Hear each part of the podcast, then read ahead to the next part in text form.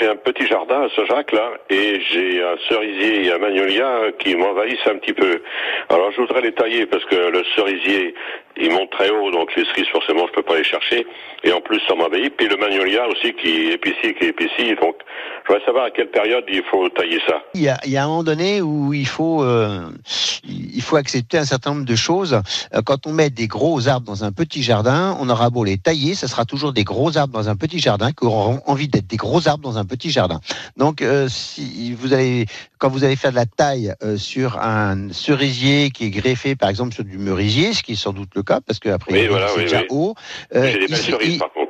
Ouais, mais il aura toujours envie de repousser euh, à l'endroit où il devrait être. C'est-à-dire qu'il va passer son temps à vous faire des grandes flèches vers le haut. Il fera plus de fruits du coup parce que vous allez le tailler et donc il va s'arranger pour faire du bois. Il fera plus de fruits et euh, et il sera toujours bah, un gros arbre dans un petit jardin. Le magnolia, c'est kiff kiff. Donc vous allez pouvoir euh, toujours le, le tailler. Le, le- euh, au bout d'un certain temps, c'est plus de la taille, hein, c'est c'est de l'acharnement euh, pas thérapeutique du tout, mais euh, pas esthétique non plus et, et du coup, euh, bah, ça, ça va plus. Donc, euh, euh, je dirais que va peut-être falloir faire un choix, c'est-à-dire euh, de peut-être en garder un et supprimer l'autre, Oui. plutôt que de faire deux, deux trucs moches.